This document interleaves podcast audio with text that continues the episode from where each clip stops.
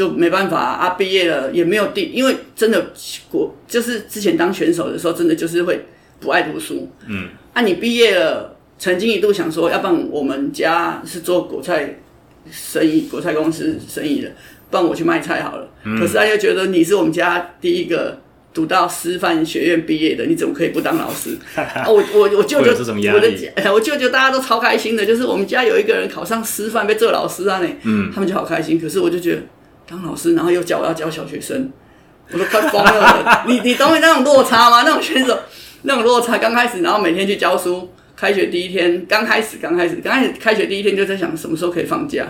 就开学第一天就在想着什么时候要放寒假，开学第一天想着什么时候要放暑假，嗯，就每天都在那边想，嗯，对，就也没有很投入，然后训上体育课就觉得就是小孩嘛，然后就是没能力嘛，嗯，那就很像在训练动物一样，嗯，对，把队伍排好，不要让他们打架，然后去跑步，然后跳攀爬，啊，你看到，然后就开了眼界，就觉得，因为我们自己小时候是很好动的小孩，嗯，爬树。跳水沟什么水都不用人家教，我们就会了。可是当你来开始教书的时候，你再看到当时的小朋友的时候，哇塞，连走楼梯下来都会跌倒。哈，你那个时候就已经会这样了。你你刚开始教书，你说你教二十几年了嘛？对啊。你们那个时候小朋友就已经让你有这种感觉了。对，对。我的天啊！那个时候就已经有这种感觉，而且是因为我第一年就被派去是教，哎、欸，二年级。嗯。对，教二年级。然后就听，还有那个什么走楼梯、下楼梯也会跌倒，什么带队往前走，回头怎么老师他跌倒了，怎么下楼梯也会跌倒，然后要不然就是下，然后就跑出去，啊，大做完暖身操跑操场出去，怎么跑一跑也会跌倒的啦，嗯嗯，对，然后就觉得哇塞啊，这个这个就上课变成说，哎，安全一一永远都在追求安全下装，这这堂课不要有人受伤，对对啊，然后再加上就都宝贝。就是其实那个时候已经是算是开始有少子化的趋势，嗯，每个也都宝贝，所以你你那个小女生啊，就是你就你一看就知道说她家一定把她保护的很好，就白白净净的、干干净净这样，哇，她一跌倒，你看那个擦伤，哇，不得了，对，就导师也是辛苦，也要一直沟通，然后我们也是赶快保健室，然后护士来整理这样，哦，不容易。各位听众，大家好，我是廖教练。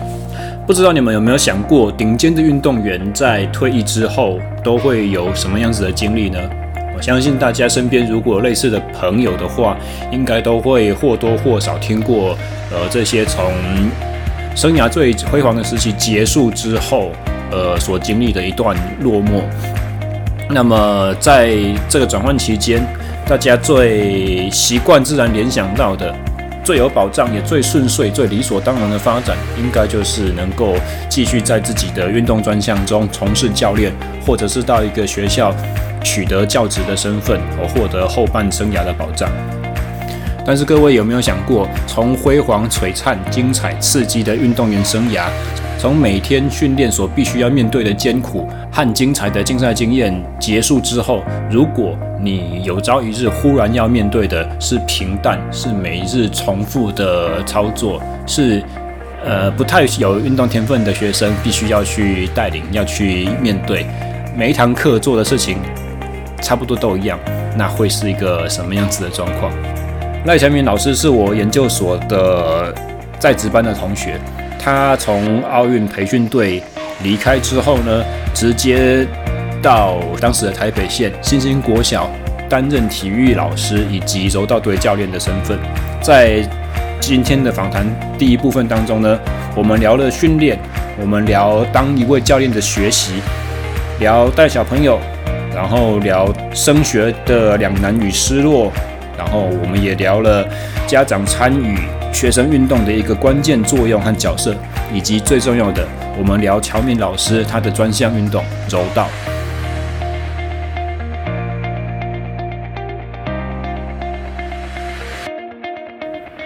各位听众，欢迎收听第三季第十二集的 SSE 训练漫谈，我是廖教练。本集请到的来宾是我研究所的同学赖乔明老师，你好。嗨，你好，大家好。呃，乔明应该是我们做这档节目以来，就是第一位做教练层级的那种，主要在带的年龄层是小到国小的。之前我有遇到过，就是国中、高中、大专层级这样子。对，可以帮我们简介一下你的运动项目和你的一些基本的资历吗？在当教练以前，在当教练以前，我的运动专项是柔道，然后最早柔道入门是脚力，我们是从先从脚力运动学起，然后是哦，这么早，脚力是哪边呢、啊？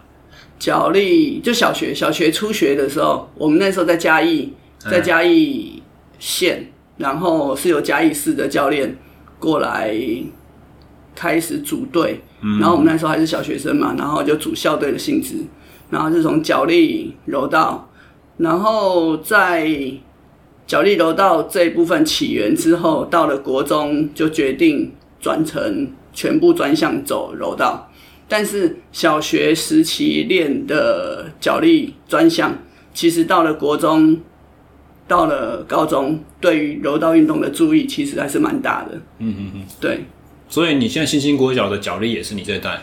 角力，对，我们就是自己跨项自己训练的。OK OK。对，这这我蛮意外的，因为以前我几乎没有听过脚力运动在台湾是有有人在有人在推广在努力，结果你那个年龄，你那你们那个年代这么早就已经有了。有有有有，其实在我那个年代的之前就已经有了。台湾的脚力运动应该也发展的历史也蛮蛮有蛮久了。那你们那个时候的脚力，它是用什么样子的规则？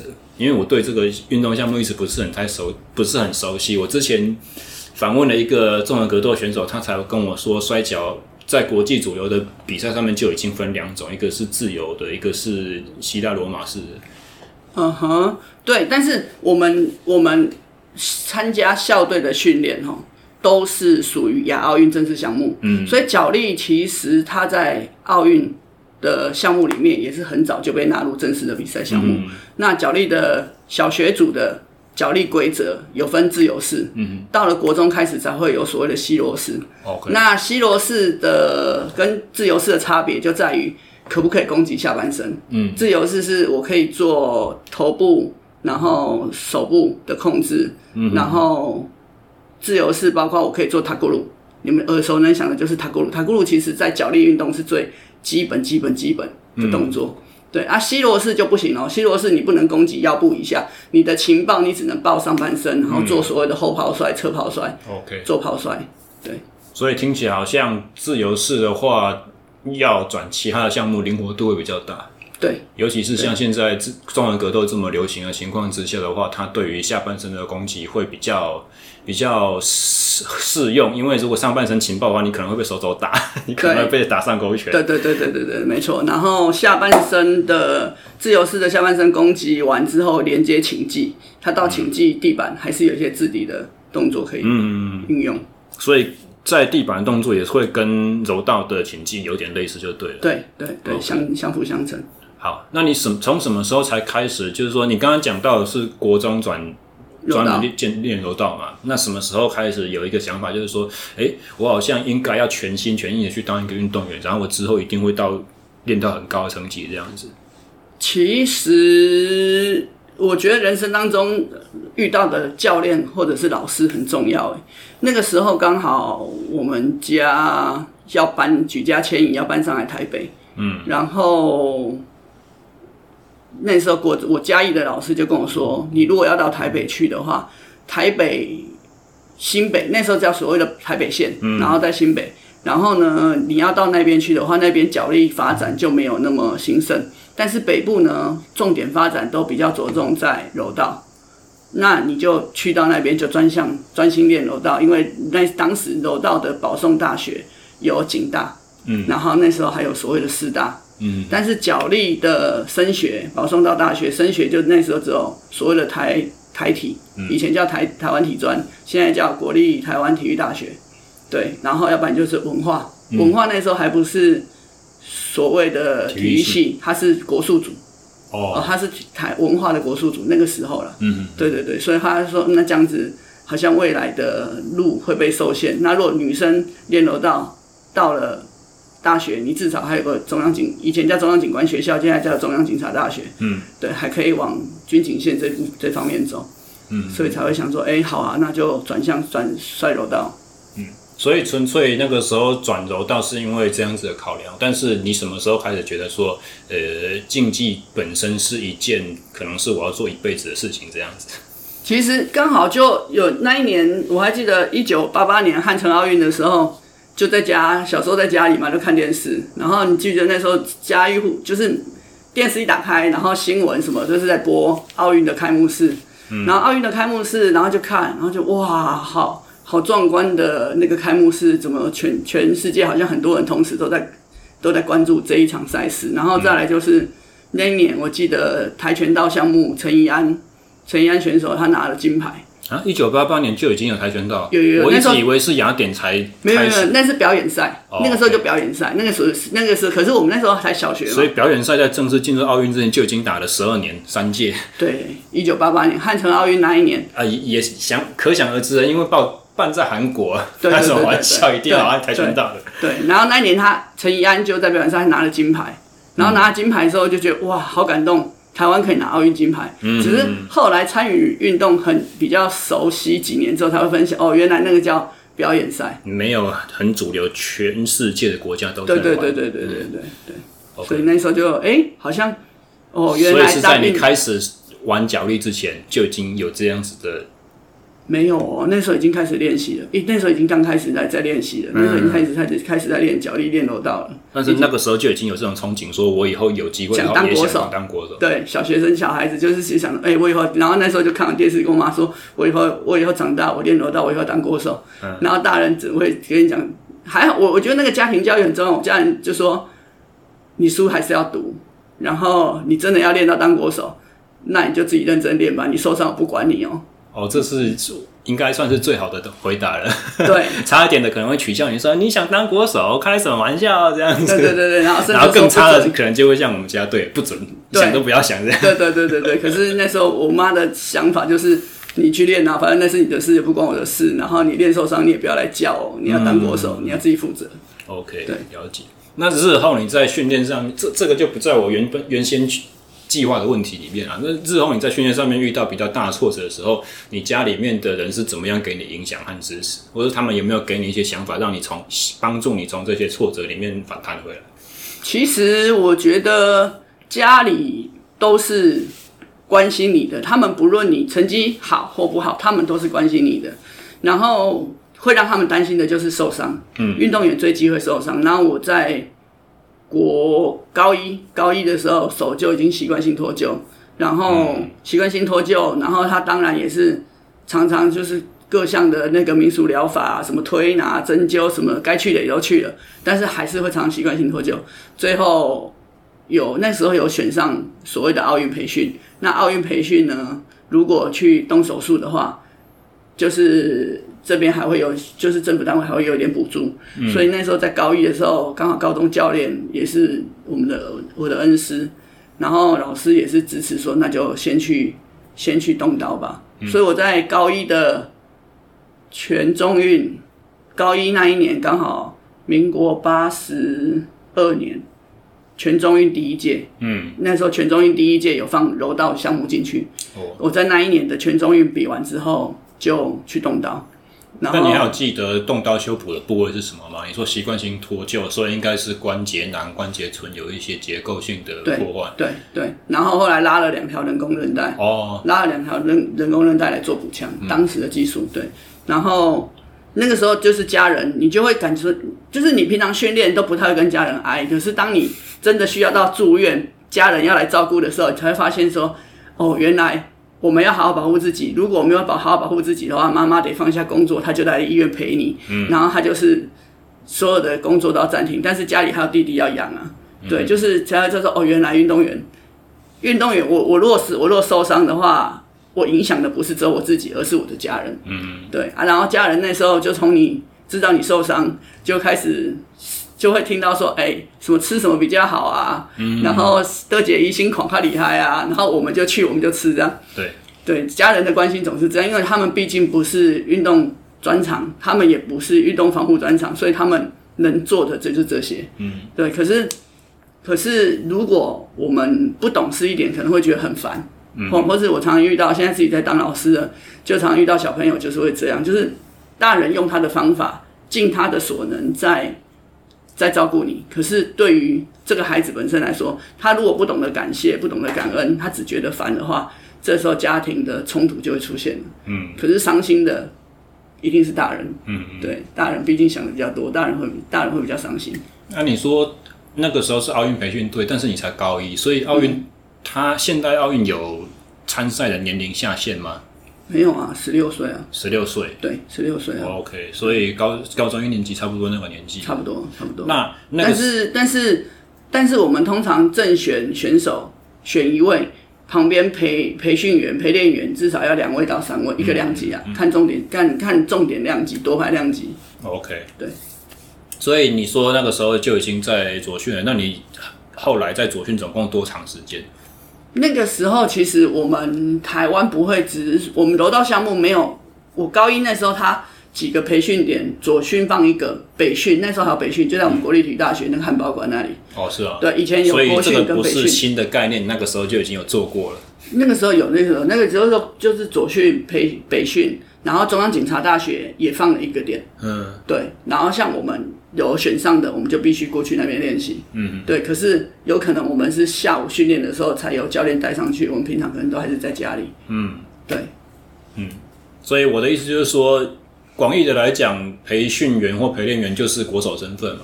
那你以国手身份这个呃资格在国家队待了几年？嗯，大概高一到大三吧，至少六年。哇，那蛮长的。六年，对。所以那个时候，你主要训练基地都是在北部吗？对，他只有到大学的时候，大学那时候刚好一定要一九九六年亚特兰大奥运，那时候刚好高三毕业，我们才到左左训区。哦，对，啊，大学了，大学了，因为我的大学是读台东师范学院，我不可能回台东，所以几乎就是都调训出来，我就长期都在左训，然后上课也在左训这样。嗯，对，一九九六年，嗯，我之前有个同事，他是一九九六的那个自行车选手。汉城奥运，一九九六是那个，诶，是洛杉矶吧，还是哪？一九九六，对，亚特兰大，亚特兰大，对对对对，亚特兰大的那个陈志豪，陈志豪，对，哦，长得很像原住民，我知道的，我一直以为他是原住民，黑的牙齿很白，对，重点是一起完全欧化，对，他不是晒出来的，他后来就算没有骑那么大，他还是那么黑，对，学长，但是他人很好啦，他整个人啊，我们相处过，人很好，还不错，对对对，他是。应该是对不同项目的才能很好。听他自己讲，他以前骑车的时候脾气很坏。啊，运动员都是这样啊。运动员如果运动员若太温驯，他应该成绩也还好啊。而且我听过一个讲法，就是说，像我们练耐力运动啊，通常都是那种，呃，内心深处有一些对。过往的生命经验有点不满，所以想要逃避那种感觉。我们在骑，我们在练，就是把自己的那种心心情啊，完全置身于训练以外的。或者说，我们如果一一场比赛逃脱攻击出去，就是夹着尾巴跑，然后后面一堆人在追杀那种感觉，逃避的心态。所以，所以运动可以纾解压力啊。嗯、所以我们一直在说，运动是可以纾解压力，可以让你忘却烦恼。如果尤其是正在青春期的孩子，荷尔蒙分泌旺盛，你常常会有一些。暴躁情绪想要发泄的时候，哎，透过运动是一个很好的方式。但是那也不是说就是很单纯的，还是要很巧妙的运用，因为用错它还是会有不良的影响。像我大学的时候，那个时候就是因为对自己的学业、对我的未来目标很茫然，所以我就是运动。我在练的时候，我就可以忘记那些烦恼。但是那些完烦恼不会不见，那不会蒸发。当然，当然，当然。练完之后回去睡一觉，起来你还是要面对自己没有念书，然后去期末考。是是，OK。所以，呃，刚才大概讲到了就是训练的经历。那你参加过比较重大的比赛的经验呢？比较大的比赛就是亚洲杯、亚洲杯、泛太平洋，嗯嗯，对这些比赛，然后世界女子的柔道邀请赛啊，以前叫邀请赛，现在已经把它变成正式杯赛，就是世界锦标的意思。对对对对。OK OK。对。所以那个时候的亚洲杯也是。一年会有好几站吗？还是就没有没有？我们亚洲杯两年才一次，那个时候两年才一次。然后也是是从再从从亚以前没有亚青，我们那个时候只有世青，我们直接比世青。嗯，对。然后亚洲杯，对，就大概是这样。所以那个时候的亚洲也没有像一年一度的，就是。各个专项运动会有一年一次的锦标赛这样子？没有，我们都是两年，亚洲杯都两年才一次。OK，那跟亚运是怎么样子的时间搭配？亚运也是四年一次嘛，对不对？对。所以亚洲杯会是在亚运的同年吗？还是在后面一年第三年这样？同年，同一年。OK，九五、九六，哦，跨一年，跨一年，跨一年，嗯、对，他刚好跨一年。是提前的一年吗？还是比完亚运的之后一年。对，比完亚运的之后一年。嗯哼，对，我这样子比较可以理解，因为压力比较不会那么大。就是赛事啊，就是赛制。那因为以前的亚奥运，我们柔道项目，我单纯讲柔道项目，它比较没有所谓的积分制。嗯，对啊。现在现行的那个国际裁判规则里面，他现在要拿到奥运入场券，是必须参加各大洲的巡回赛，有一些特别积分比较等级比较高的赛事，你必须去参赛。你有获，你有获奖，你的分数当然比较高，会累积积分。嗯，所以才能够。进入到参加奥运，那没有积分之前的做法会是怎么样？没有积分的做法就是各个国家各个国家去，例如说亚洲地区可以有多少名额？嗯，对，亚洲地区有多少名额？亚洲地区多少名额还要看你在亚运会比赛的亚洲杯比赛的成绩，然后在亚柔联这边大家摊牌，嗯，拿出来谈。所以等于是就是单项总会在亚洲的作为最高的裁决权力，他决定派谁就是谁这样子。对对对。OK，所以某种程度来讲，积分制是比较公平的。对，但是，但是呃，成本。对对，你要飞那么多地方比那么多赛，成本成本。就是选手有那个实力，他的他可能国家单项协会都不见得愿意出钱让你去跑那么多地方。所以后来我们讲国民体育法成立，如果对于这些企业挹注。企业对运动员的挹注是可以免税的，是可以减税的。我我们还是觉得乐观其成，这样对于我们国家培训运动员真的有很大的帮助。嗯，对，因为你说像我们柔道项目在亚洲地区要拿到第一，已经算是很不容易的，更何况你说要拿到奥运的成绩、嗯、啊！但是我们还好，今年最后的结果，我们有三位选手，有三位选手。入选可以参加奥运，而且其实，在就是对于竞技运动比较不是那么熟悉的听众，可能会觉得说啊，奥运项目就是一个奥运项目。但是很多比较骨干的，像柔道、角力这种东西，或者是田径、游泳、体操，其实它的资格特别难拿，是是是，不是像其他一些比较冷门的，是不是像你买个电影票进去看电影那么容易？不是，没那么容易，那必须。前面要备战好几年的计划，才有办法去达到那样的目标。而且而且备战好几年，是很多人在备战好几年，能够拿到门票的就那么少数几个。嗯，对。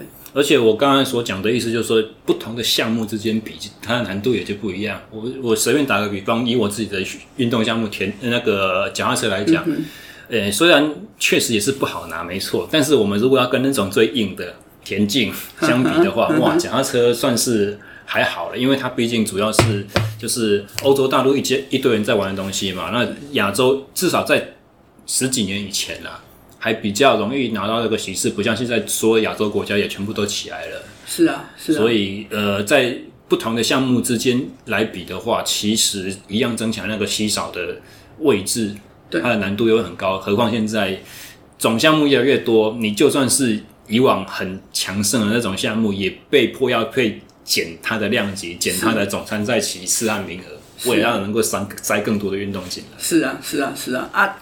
这这，我是觉得这都是好现象啊，因为奥运不就是追求更高更远？对啊，那规则每四年，运动规则每四年一定会修。嗯、哦，我们你是你注意看亚奥运正式项目的规则，它只要在每一届的奥运区间实施新规则。奥运完之后会做一个总检讨，然后又会修订规则。嗯，到下一届奥运之前，嗯，对，那规则在修就是为了更符合现代的趋势嘛。那你实施的这项规则一定会有缺点，缺点再修正，这样才会一直进步，一直进步。嗯，所以，如果你想要达到奥运的等级，那你做的功课真的必须够深。那我我还是回过头要来，身为运动教练，我还是要说，其实不同运动项目。本来就有不同它不同的学问，但是我们在根据我过往在左左训的经验，像我们在左训那时候是所有的奥运项目，大家大部分都全部一起集训，嗯，我们都是保持着互相鼓励、互相欣赏，然后给予正面的关系，嗯、所以我们跟其他项目之间感情都还蛮好的，在左训，然后大家互相加油，因为我们都是中华台北的代表队，然后即使我不是正选选手，我的我是陪练员。然后我们的代表队要出门去比赛，我们总是一直希望着可以用最大的全力去帮助正选的选手可以获奖嘛，嗯，对，与有荣焉，因为毕竟大家一起在这里流汗。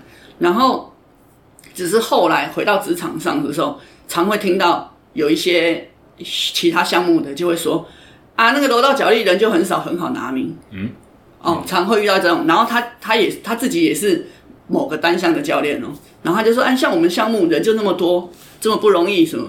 啊，我有时候会说。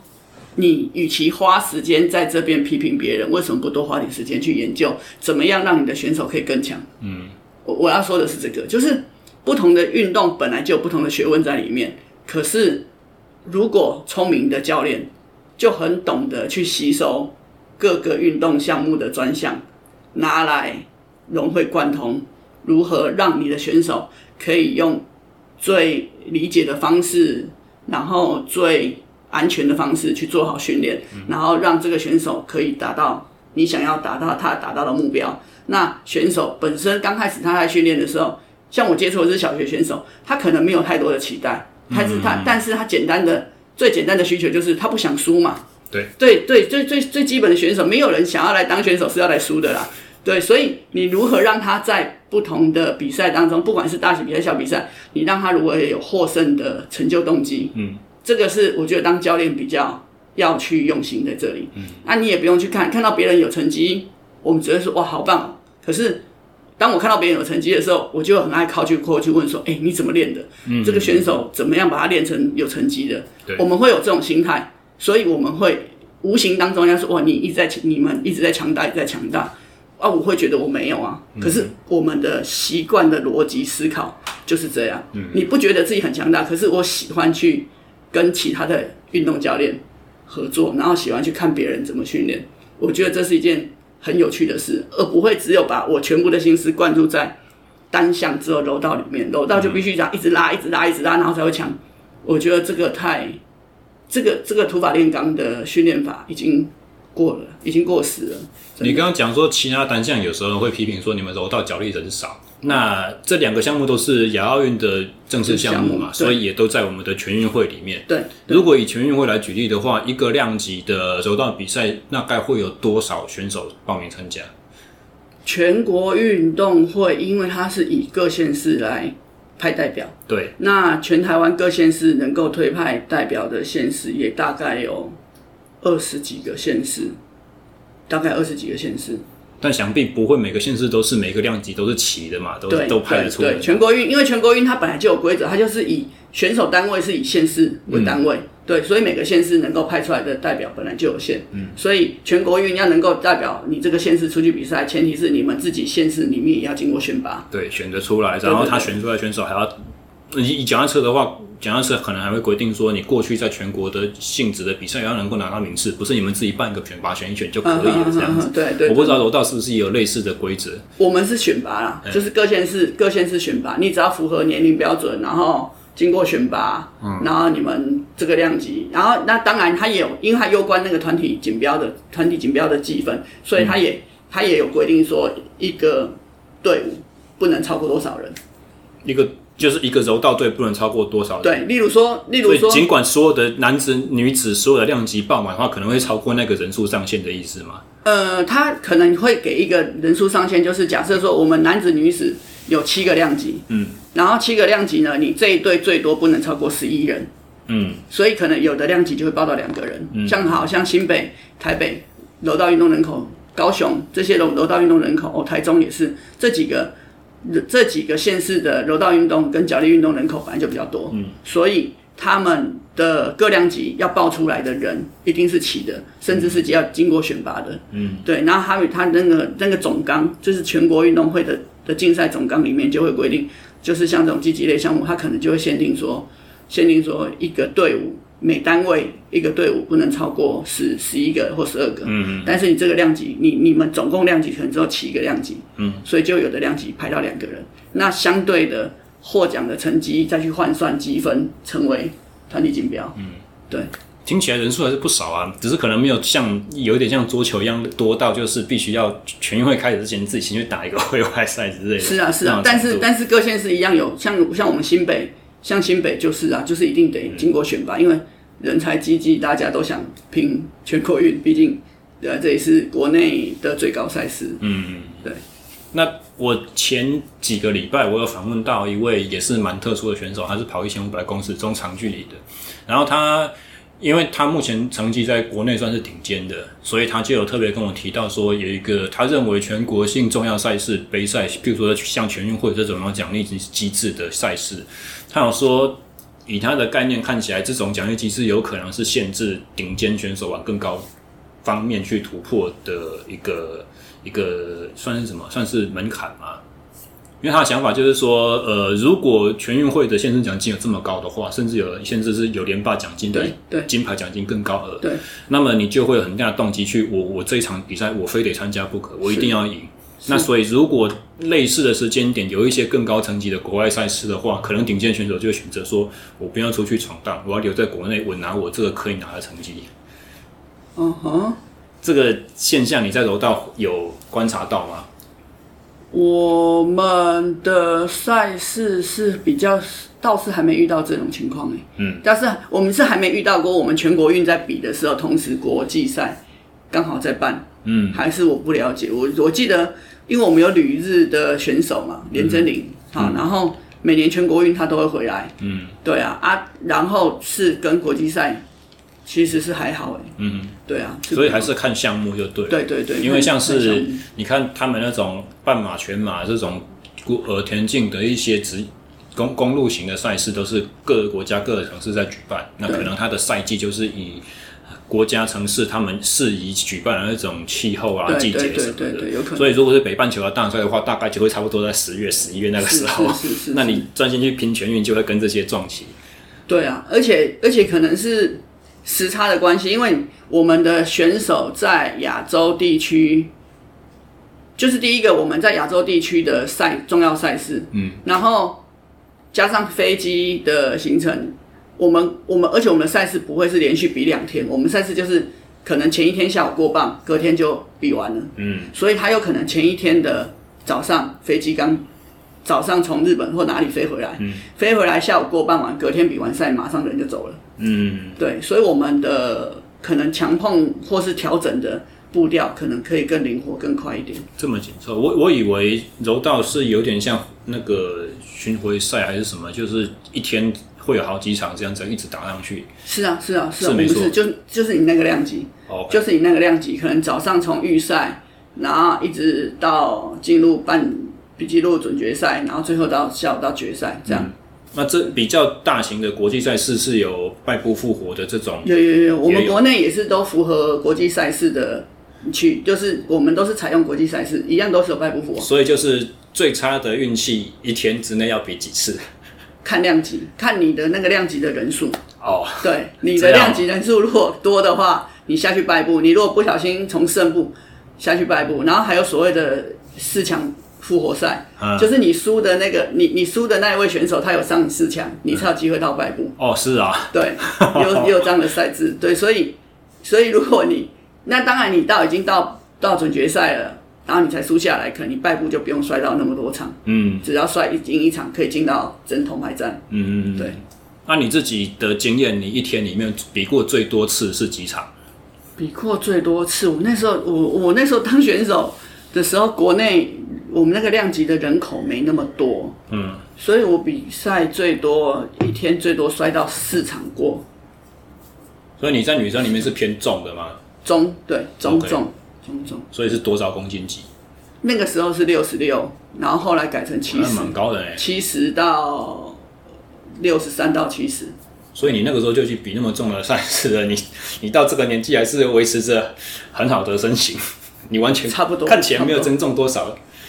哎、欸，没有没有没有，反而瘦。所以你那个时候在练的时候，你的赛前过磅也不会需要经过很艰苦的减重这样子吗？不，也会要控制啦，但是不会说像人家控制到什么要四五公斤的，我没办法。哦，我身体没办法，我大概顶多就是平常维持在，我比六十六嘛，嗯、然后我在体重平常都在吃饱饭六十八，嗯，然后可能练完一场之后会降到六十六点五，嗯嗯，这样子感觉好像蛮可以接受的情况。对对对对，就是你。勉强要拖个水去过磅，也不会到很严重影响你体能这种程度。对对对对对对，就是大概就是都是维持在吃饭前两个。但是你说哦，那个时候控制体重，真的就是要队友支持、老师支持，大家一起帮忙，不然哦也是很辛苦啦。嗯、因为你正在发育的时候，随便怎么吃都吃不饱啊，然后随便怎么喝都随便，感觉就是连呼吸连呼吸都会胖啊。就是你在国中、高中那时候正在发育的时候，哇塞，那时候就觉得我已经很努力练习了，然后练习永远里面都加风衣了啊，怎么还是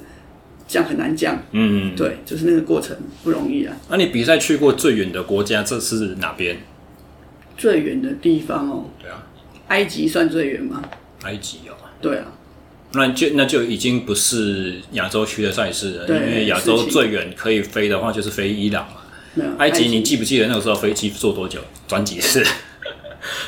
转，我们那次是转一次，转一次。嗯，对，然后，哎，先到哪里？哦，转有转，不知道先到忘记先到哪里，然后再再到巴黎，嗯、再从巴黎。再到哇塞，要先飞欧洲，然后再垂直线往下。对对对对对对，记得那时候，我就就最记得，因为那一次，然后去到巴黎，嗯，蛮特殊的。对对对，那你大概是什么时候才开始，就是说进入到教学这个领域？就从其实就是因为师院后来到大三下学期受伤了，嗯，然后受伤了就曼谷亚运培训结束，然后就回学校。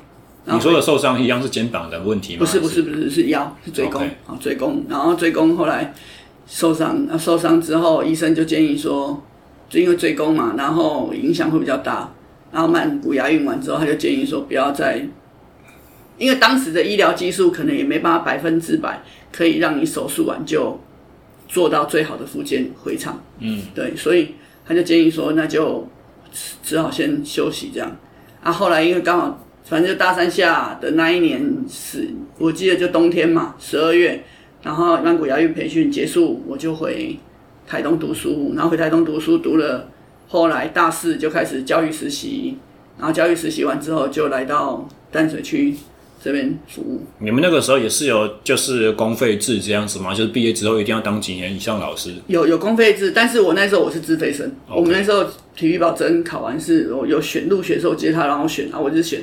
自费，我没有选公费，所以你是纯粹是为了自己的兴趣，而不是因为被必须要做。你说教教书啊？对啊，教书。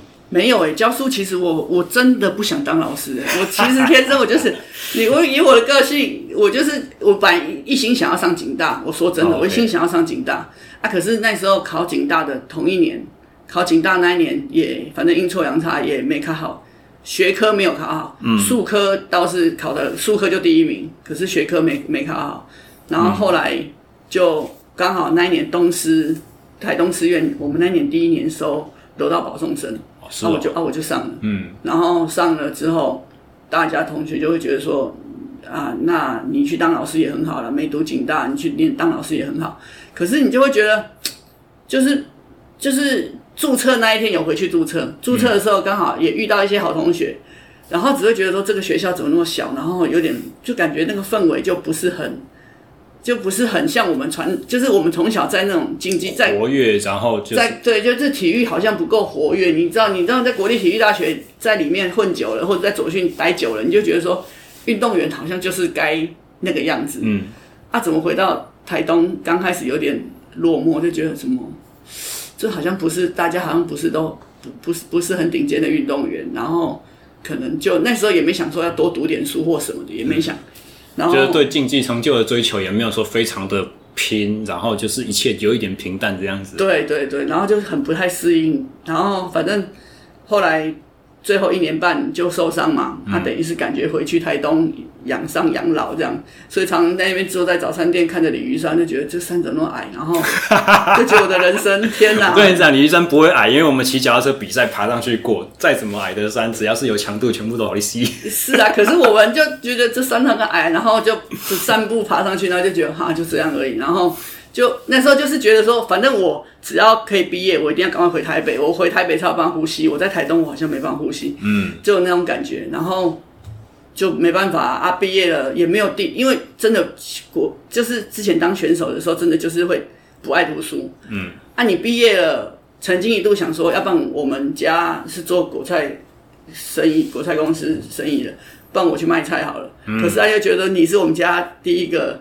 读到师范学院毕业的，你怎么可以不当老师？啊、我我我舅舅，我的 我舅舅大家都超开心的，就是我们家有一个人考上师范，被做老师啊，呢，嗯，他们就好开心。可是我就觉得当老师，然后又教我要教小学生，我都快疯了。你你懂那种落差吗？那种选手那种落差，刚开始，然后每天去教书，开学第一天，刚开始刚开始刚开始开学第一天就在想什么时候可以放假。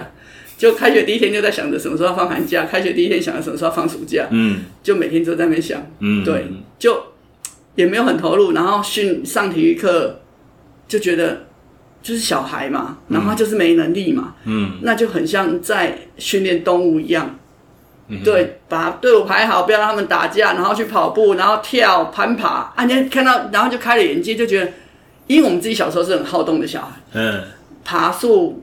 跳水沟什么水都不用人家教，我们就会了。可是当你来开始教书的时候，你再看到当时的小朋友的时候，哇塞，连走楼梯下来都会跌倒。哈，你那个时候就已经会这样了。你你刚开始教书，啊、你说你教二十几年了嘛？对啊。你们那个时候小朋友就已经让你有这种感觉了。对，对。我的天啊！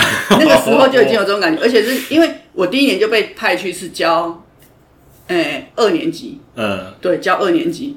然后就听，还有那个什么走楼梯、下楼梯也会跌倒，什么带队往前走、回头，什么老师他跌倒了，怎么下楼梯也会跌倒，然后要不然就是下，然后就跑出去，啊，待会做完暖身操跑操场出去，怎么跑一跑也会跌倒的啦，嗯嗯，对，然后就觉得哇塞啊，这个这个就上课变成说，哎，安全一一永远都在追求安全下装，这这堂课不要有人受伤，对对啊，然后再加上就都宝贝。就是其实那个时候已经是算是开始有少子化的趋势，嗯，每个也都宝贝，所以你你那个小女生啊，就是你就你一看就知道说她家一定把她保护的很好，就白白净净的、干干净净这样，嗯、哇，她一跌倒，你看那个擦伤，哇，不得了，对，就导师也是辛苦，也要一直沟通，然后我们也是赶快保健室，然后护士来整理这样，哦，不容易。那你这个挫乱感大概到什么时候才开始比较适应，比较如鱼得水？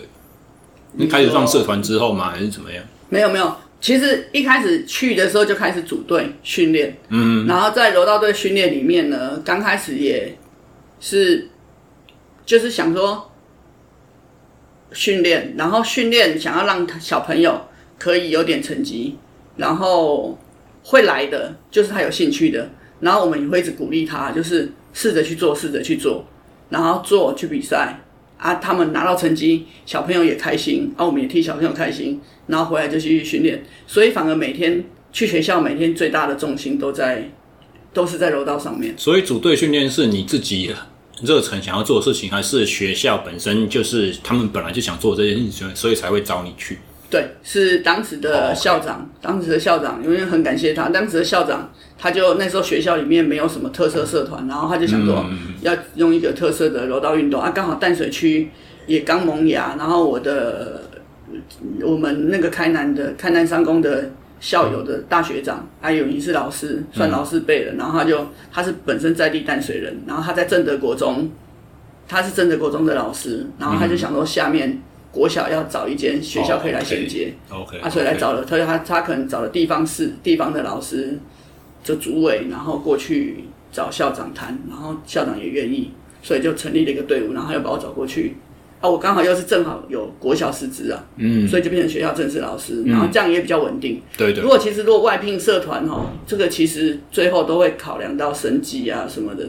外聘社团的教练要能够持久也不容易啊。嗯，我们很多的听众应该对于国内的体育生态不是很熟悉，所以他们对于这种是不是正式教师的这种概念，可能都非常的模糊，大致只有耳闻而已。所以，以像国中国小这种层级的在带专项运动的教练，大概会分成哪几种类别？像你是有正式教师资格的嘛？对。那你刚刚有讲到说外聘师资，对，然后。大部分学校会成立，如果学校里面本身体育老师就有这样的专长，嗯，啊，耳熟能详，你会发现从小到大，你各间学校都有田径队，嗯，好，然后有田径队，那为什么？你有没有很好奇，为什么从小到大好像各间学校都有田径队？因为田径最盛行吧，或者是应该说田径他所学的东西是最基本的身体活动。对对，可是田径人常常讲啊。田田径是运动之母，嗯，对，它确实是，只要是人都会跑吧？嗯，哦，只要是正常人都会跑，不正常的也会跑。虽然这样讲有点其实不是，只是说就是人身体基本的能力，他就是会跑步。嗯，但是但是你要能够发展到比较细节的专项，例如球类，好，排球、篮球，嗯嗯，就不是每一个从小到大都有的哦。对，好啊，篮球是大家喜欢玩，玩玩玩，但是玩归玩，到能够组成五个人上场组成一队，也是不容易。对对对。对，然后再来一个学校成立这样的社团的目的是什么？早期一点会有绩效的导向，嗯，再来后来多元能力、多元潜能的开发这些的议题带进教育界之后，推行多元教育。所以给孩子有更多尝试的机会，开始会有很多的社团，嗯，好社团，然后社团活动要成立这项社团，这个学校一定是先找学校现有的师资，要不要来成立围棋社？对对，或是成立扯铃，嗯，或者是成立美术，成立这样的社团，课后社团。然后体育类的部分呢，如果学校有专门的老师，那当然是最好的。那成立社团就是一定是，因为你不可能运动。运动校队或是运动社团利用到学生正课的时间，对，一定要到学生正课之后下课。可是以前我小学时代，我们会每个礼拜三会有个社团活动时间，大概就是只有那么一次。但是早上两节课嘛，呃，那个时候是社团活动，应该是下午的两节。然后，但是体育性的比较不一样，体育性的就可以不用去早自习，哦、就可以早自习时间去练习。对对对，仅限于那个。对，就是早自习，利用晨间来的来、嗯、来做训练嘛。因为下班老师也都要回家了。对对，那所以如果学校现有的师资可以发展的，当然是最好。嗯。那而且老师师资稳定，学生也稳定，这个就可以成对。嗯。对啊，如果没有办法，像有的你说我们。像我们学校很很常有一个乐乐棒球，嗯，乐乐棒球有一个老师，他本身外面是外面的，外面就有自己的自己的事业，嗯哼，他变成每一个礼拜他也不可能天天来，一个礼拜可能他抽空来了一次两次，嗯，他利用再来利用假日，嗯，他就成立上社团，然后固定那个时间，每个礼拜二的下午四点到五点半，每个礼拜四的下午四点到五点半，就利用一个礼拜的两个下午时段，嗯哼，然后成立社团，然后来练一下。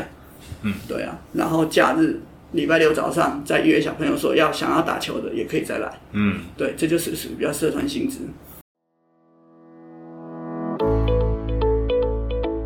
自从二零一九年开播以来，SSE 训练漫谈已累计超过五十二集，将近三十三个小时的优质节目。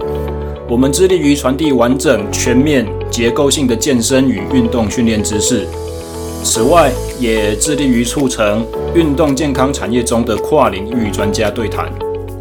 现在制作好节目的热情有赖您的维系，我们推出了每月小额的赞助方案，欢迎您到泽泽募资平台 SSE Podcast 英文字母 S S E 连字号 P O D C A S T 加入我们的行列。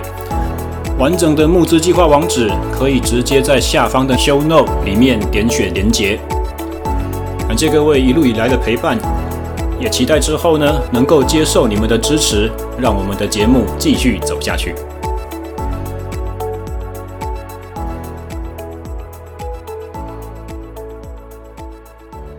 这样说起来，好像你从一开始去新兴国小就是一一个比较认真，就是要成立一个。对，然后要把这个队的那个成绩要拉起来，以便以后他们升学的时候到国中可以直接衔接这样子。对，但是其实之前我有看到一篇比较近期的报道，是报了你们的柔道和角力队。他说新兴国小柔道角力队比较不太一样，就是别人出去比赛都是很肃杀性情性质，反而是你们感觉起来真的是比较有社团的感觉，会有啦啦队，会有家长在场边很热心的这样子加油什么的。所以这种情况，你会比较，你会比较乐见于当初那种比较认真、比较肃杀的气息，还是像现在这种模式？其实，其实我觉得小学小学训练哦，嗯，小学其实他还只是小学阶段，不要那么早定型啊。就是就就，就我个人的经验，自己自己的经验，在就现在整个发展的趋势。其实小学生在学校做什么事情，参与任何的活动，他最大的支持、最大的动力，你要让他能够最快进步，真的就是家人。嗯，真的就是家人。例如说，我们我们队上规定，小朋友不能喝冰的饮料，嗯，不能喝甜的饮料。对啊，连我自己当老师，我们也以身作则不喝。嗯，可是以前当选手很爱喝啊，选手那么练完什么什么冰什么什么刷冰，吃的比谁都凶。可是后来发现不行的原因是什么？因为孩子的支气管，他们的肺部发育真的还没有很好。嗯，然后再加上说，现在的小孩其实他们家里的环境都舒适。嗯，他平常运动量就少，然后他冰的饮料再喝下去之后，你就会发现每个礼拜一早上来哦。光慢跑跑个三圈五圈，他的脸就已经发白发青了。嗯，对，啊、他喘不上来，嗯、喘不上来，他的身体那个整个代谢的能力是整个退化的。嗯、然后练练练练到礼拜五、礼拜六早上练完，都哦体能就都很正常。只要过了一个礼拜六下午、礼拜天放假，礼拜一又这样了，放回去。对，真的就是这样。啊，在家里妈妈总是觉得啊，平常礼拜一到礼拜五上课这么忙，然后每天晚上练完回来那么赶。那假日想吃什么就给他开心吃嘛，只是吃个冰的水果，喝个冰的牛奶，没什么。嗯，感觉是没什么，他吃的也很开心，没什么。天气热，冷气一开就很舒服啊，嗯、没什么。可是到礼拜一，往往在练习的时候，是我们教练亲眼看到就是这样，就是你堂你感觉你练了一个礼拜的训练结训练效果就归零，还回去了。对，就归零。然后光是喘都来不及，你更不要讲说你要能够做多好的经济，没有。嗯，啊，后来。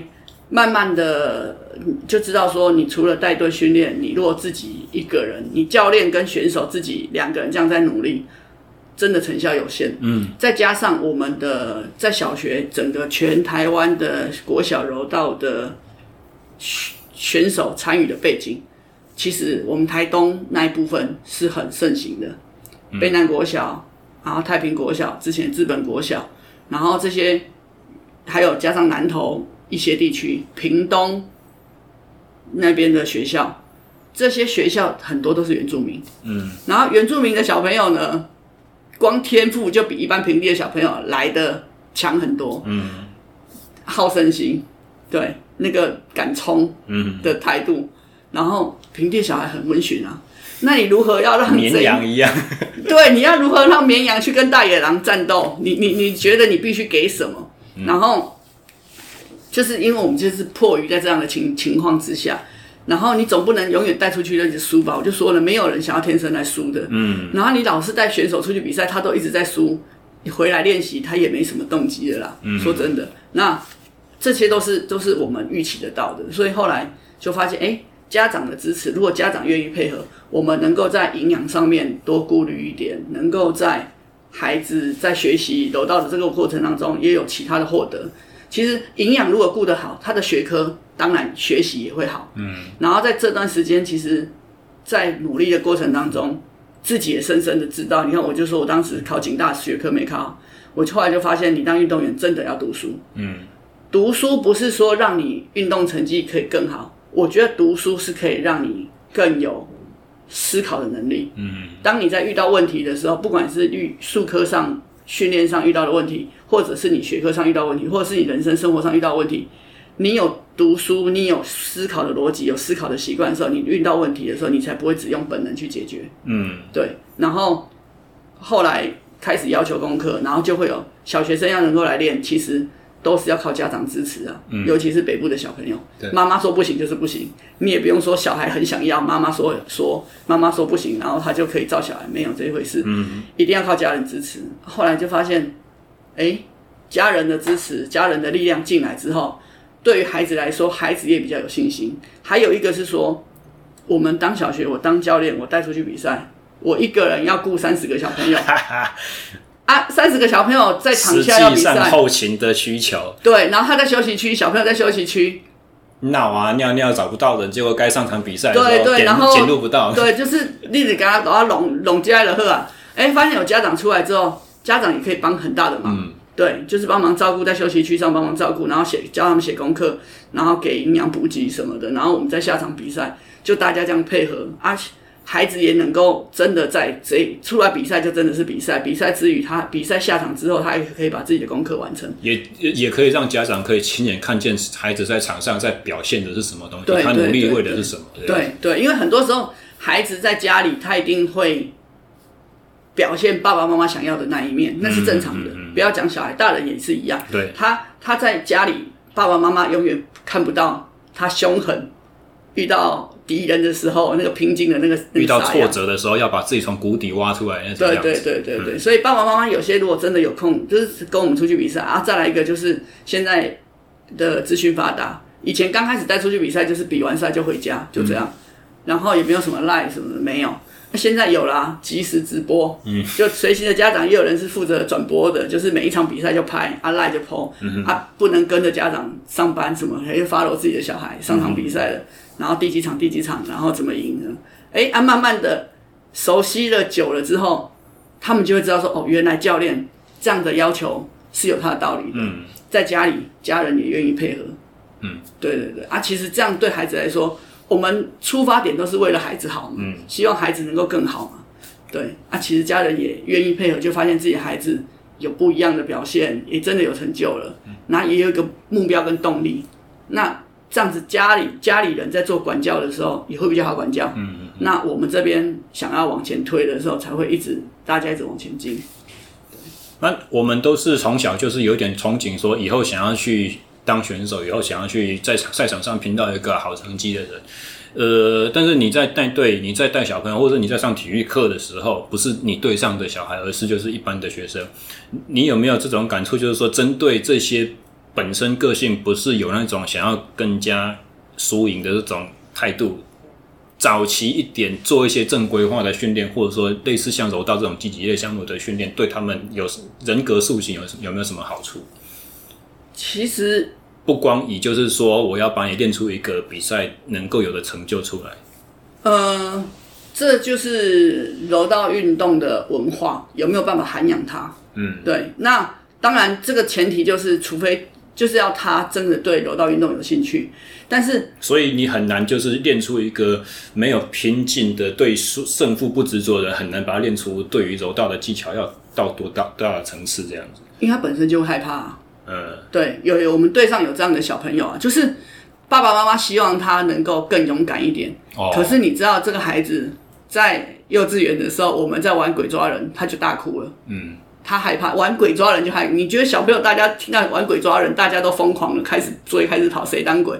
他不是，他开始大哭。嗯。他就是对于连这样的游戏他都没法接受了，你更不要想说你要叫他站在柔道场上去跟人家真的硬干的时候，吓都吓死了。嗯对，他就是没有办法，那与生俱来的的气质，他就是这样。嗯、但是呢，他在柔道运动里面，他学到什么？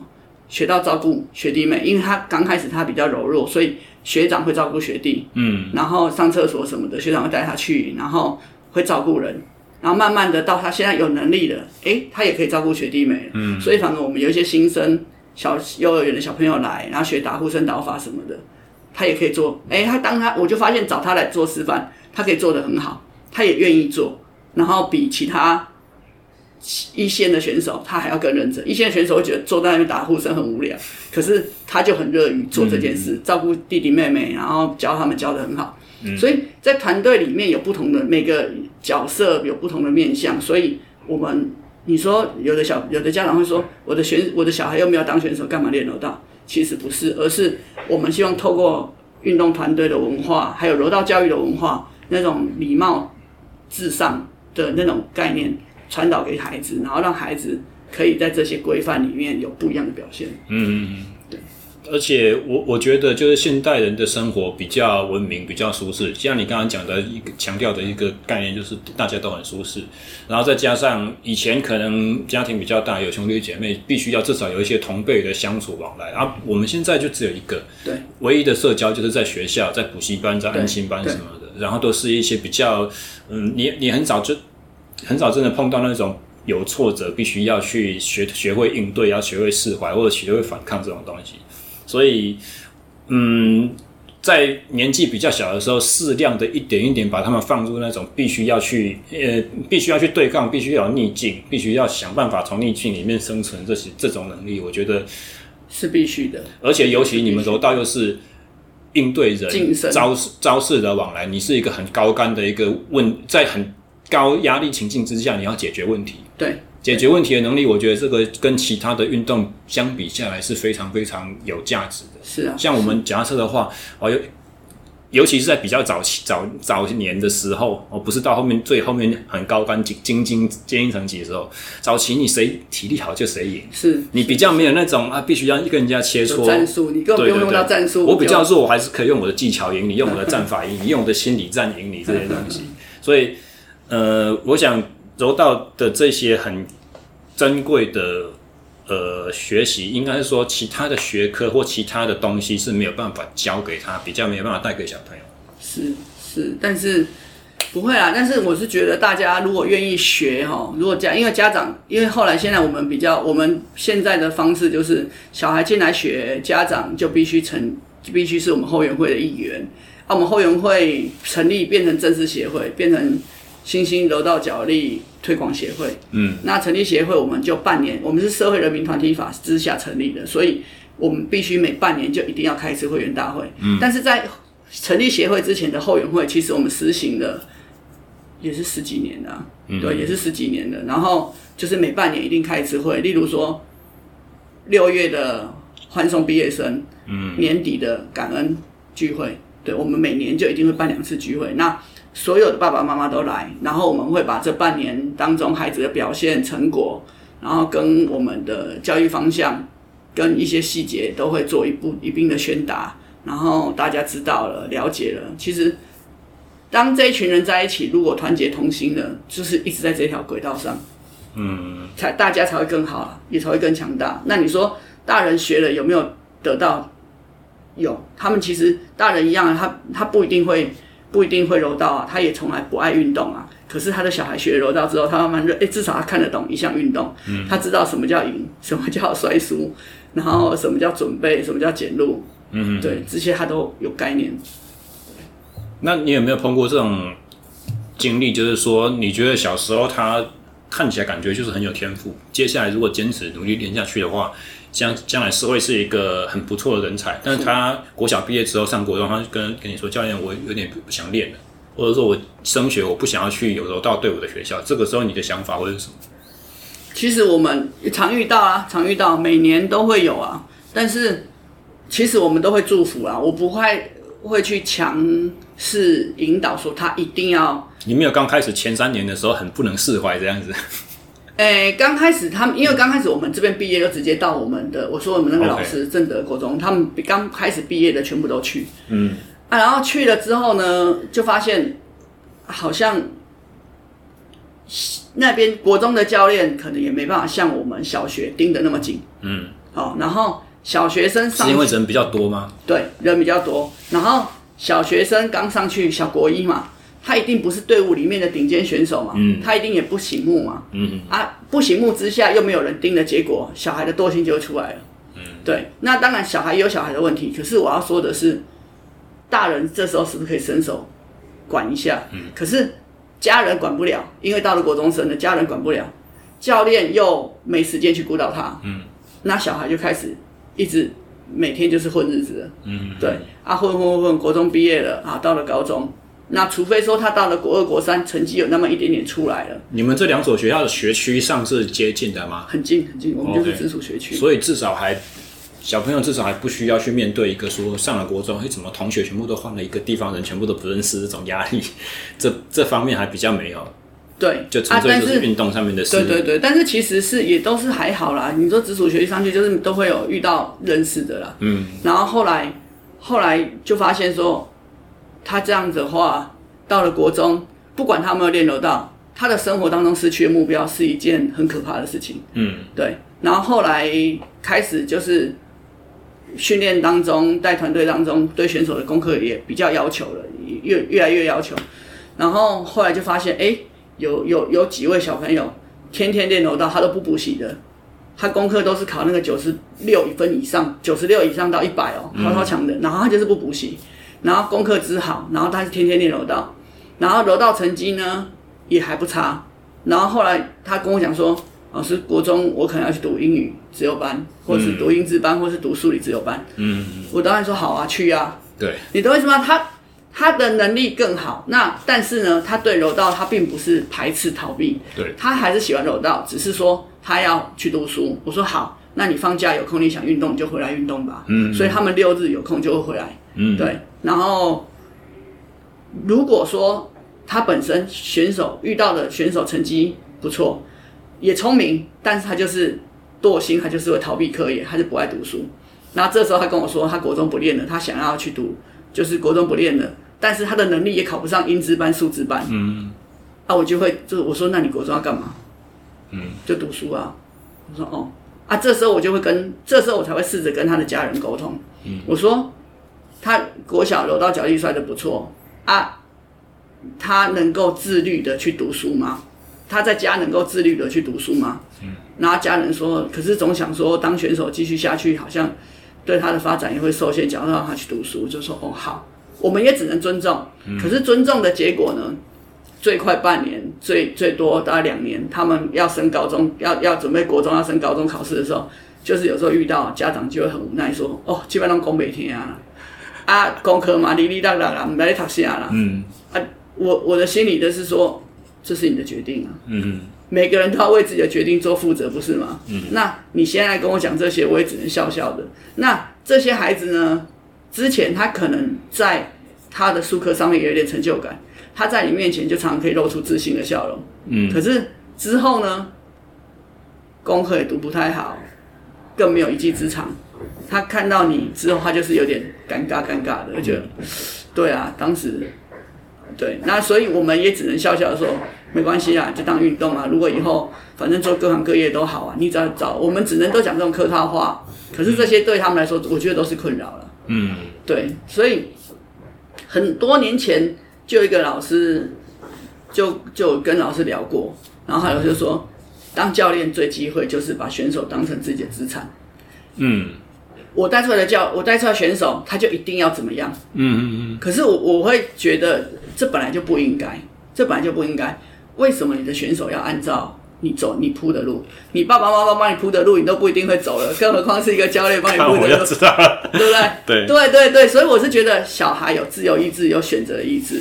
然后有的小，但是有些时候，你明明大人，你已经明明知道小孩他的选择。是逃避的，就像我们、嗯、我们毕业，有些小朋友会选择说他要读哪一间学校，因为那间学校不会定功课。嗯，啊，有一间有我们在淡水区有一间学校，就是国中老师会继续盯功课，柔道教练会继续盯功课，他就说不要去读那里，因为他要读这里。我说那也是你的选择，你就去吧。嗯，你懂我意思吗？你就去吧，因为我会尊重你的选择。可是很很多时候是你一定很多人就是这样，他一定得后悔了，不见棺材不掉泪，到那个时候他才会知道说你现在说的话。他才听得懂你现在说的话是什么？那你有没有碰过这种过程中离开，然后后来又回来的？有啊，嗯，有啊，有啊。国小练一练，说他不练了，嗯，到了国中去，功课也不好，什么都不好，就说要继续练了。嗯，他练的当然也是半吊子啊，因为他的。思考的逻逻辑就已经都是这样了，遇到困难他就退。Oh, OK 啊，退了又退了，又想说过去比较好，过去那样好像比较好，又回去。嗯，所以他人生就这样来来回回。那你说之后的成就，当然也收收。对，所以从比较早期让他们学会说，我喜欢一件事情，下去试试看。但是试了久了之后，你有粘着了之后，这就不是只有好玩、喜欢所以才做，而是你必须要学会坚持。你在。事情不如你的意的时候，你要有办法去继续下去，而不是说就是哦，哎，因为好玩所以来啊，练了之后不好玩，所以我就不要了，我去找一个更好玩的、更 easy 的东西。是是，所以我们的我在招生，就是我在学校刚开始还会觉得说，哦，好像招生要有，就是每天每个礼每个学期广发所有的红单子下去，然后去招生什么。后来发慢慢发现的，就是合则来，不合则散。我也不会特别想去招生的原因，就是慕名而来。他听别人怎么说，他觉得好像不错，他想来，那来我会跟家长先聊。小朋友来跟我说他想练的时候，我就说好，那我要请你爸爸妈妈来一趟。嗯，不管是谁，我一定先跟家长谈。第一个，你要他练多久？嗯嗯嗯嗯。我可以让他先试练，你看，你他来，他来一两个礼拜不买柔道衣，他来一两个礼拜跟着练体能，啊，跟着团队，然后练的喜欢，他真的想要，再真的自己花钱买柔道服才真的来。嗯，但是我会跟小孩讲，一旦你决定买了柔道服，你必须练到毕业，嗯，没有退的哦，嗯，你不要花了一套，花了花了钱买了柔道衣之后，你跟我说穿了柔道衣练一练啊，比赛一场输了，说我不练了，嗯，没有这回事，嗯，啊，想清楚啊，家人。家家长跟孩子回家沟通，想清楚了再来，对，要不然那练练说，我今年二年级，我先练柔道，三年级我去练什么？我就说，那你这样子练不啦？嗯，这样子也是浪费大家时间啊！你也浪费你的时间，我也在浪费我的时间。对，争取到那件柔道服的过程，好像也是蛮不错的，在他心里面下意识的教他说，你是在。争取进入这个团队的资格，你要先努力之后才能得到这个，是啊，是啊，而不是你凭空就是因为我爸妈给了起，所以我就多了一件衣服，在社团活动时间就跟其他小朋友不一样。对，是是是，我 是蛮厉害的做法。没有，就是我我是觉得，因为第一个可能是自己想当选手，我们讲求比较有效率啦，我不喜欢浪费时间。嗯，对啊，有的有的爸爸妈妈，你你你明明知道说他们家有那样的考量的，就像就像毕业生选择升学这件事情一样啊。你明明知道他们家已经有了想要的做法了，我也我不是那种会去强留或是去干预干预人家太多的，嗯、因为他不会感谢你，你懂我意思吗？他不会感谢你，他只会觉得你这老师怎么烦，嗯，你懂我意思啊？听得进去的，我就说人生当中遇到贵人都这样，贵人他也不是在你面前说我就是贵人，我现在讲的话你一定要听，不是，他只是偶尔给你一句话，你听进去了，你去做了，你就不一样了，你才会回头说，哎、欸。这个契机，原来他是贵人。对，对，如果不幸当时没有听懂的话，那个也不是。是啊，是啊，是啊，要不然有的家长搞往堂调嘛，是让调了呀。对啊，调了一嘛，哎，调了一嘛，你干嘛就喝剩了呀？对啊，你你你现在给我卖调，懂懂我意思吗？所以我觉得不用，我不太会去强力做这件事情。嗯。那我对柔道的训练比较不是那么的熟悉，因为正式比赛都是穿道袍的嘛。对。那你在训练中，你会不会有一些就是我体能的话除外，你有没有一些技术的的东西是让他们用无道袍的方式去训练，或者是一般的便服？会啊，会啊，会啊，会啊。会的话是为什么这样做？因为它跟比赛好像没什么关系。嗯嗯。尤其是道袍是很粗糙、很坚固的材质，你可以抓得住，你比较能够使用你的握力。对。那没有道袍的话，为为什么会可以这样练？呃，辅助性训练啊，辅助性训练，因为初学者不要，我先不讲小学生，不谈任何年龄层，初学者他不是每一个人的核心都够强，嗯，不是每一个人手背的肌肉都够强，不是每个人手指头力量都够强，关节那么强，对，嗯、所以啊，小学生，我甚至会要他们，我们要擦榻榻米嘛，嗯，我要他去拧抹布，嗯，我就要去拧抹布，拧抹布练手指头抓握对布的那种拧的力量，嗯，对，就是。透过这些辅助性的训练，啊，你说柔道服很粗，没练过柔道的人，你家直接去抓柔道衣，然后别人切手把手扯掉的时候，他手一定破皮。嗯，啊，他破皮一天，破皮一个洞，你觉得他要休息几天，他才能再来？也是。对，所以我们必须透过一些辅助性的训练，然后爬手推车，嗯，让他手。有时候你刚开始小学生，刚开始哦，当选手、当教练的时候，没注意那么多。他带小学学生去练习手推车、PU 跑道爬。我们以前是这样爬，爬完两个小小小手转过来说：“老师，我破皮了，死了！”你看现在怎么练？他一破皮，嗯、对，你会觉得这不是什么大病，不是什么大伤，但是他就是必须休息。对，然后再加上破这个伤，你觉得家人会不会伤你？会不会舍不得？对，对，你懂我意思吗？就是小红课笔都拿不住。对，然后就会说这样怎么洗澡什么，反正后来就觉得哦。其实先透过一些辅助性的训练，然后让他们的能力有到达那里的时候，你再去教，嗯，才有办法啦。就是成绩还等能力还不足的时候，你直接要让他硬上哦，也是折磨他啊。所以无道袍练习主要是纯粹是针对初学者比较早期的，对对。然后如果如果对于比较强的选手，你说透过。没有柔道服的，例如肌力啊、橡皮筋，我们很多道运动很常做橡皮筋，因为我们要那个立即的、立即的联络剂啊、立即的那个专项的反应，都必须靠很多橡皮筋。看过了就知道是怎么回事，但是嗯，像这边直接在听的，或者是没有看过做柔道训练，可能没有办法理解啊，橡皮筋是什么东西？可以稍微解释一下吗？那是用有点像类似在做过肩摔的那个动作，旋转过肩。弹力绳。那因为呢，柔道运动是说。我把把人抓来摔，嗯，对，因为人不可能比赛当中不可能无缘无故让你摔嘛，对，他一定是会有会有阻力嘛，会有抗力嘛，嗯、你要拉我，我一定会退嘛，对，那我是透过抓握柔道服，然后透过我拉破势，所谓的破势就是破坏对方重心，我如何破坏对方重心，让他失去阻挡的力量，这时候我做转身，做取位。嗯。身体取到适合的位置，然后做时速把他摔倒。嗯，那在这个拉从拉过来到我身体转身取位到摔倒的过程当中，这个过程可能只有零点三秒，嗯，只有零点三秒就要完成了。嗯，那在这个零点三秒的过程当中，我必须用到从手部全身开始发力到摔倒是全身瞬间发力。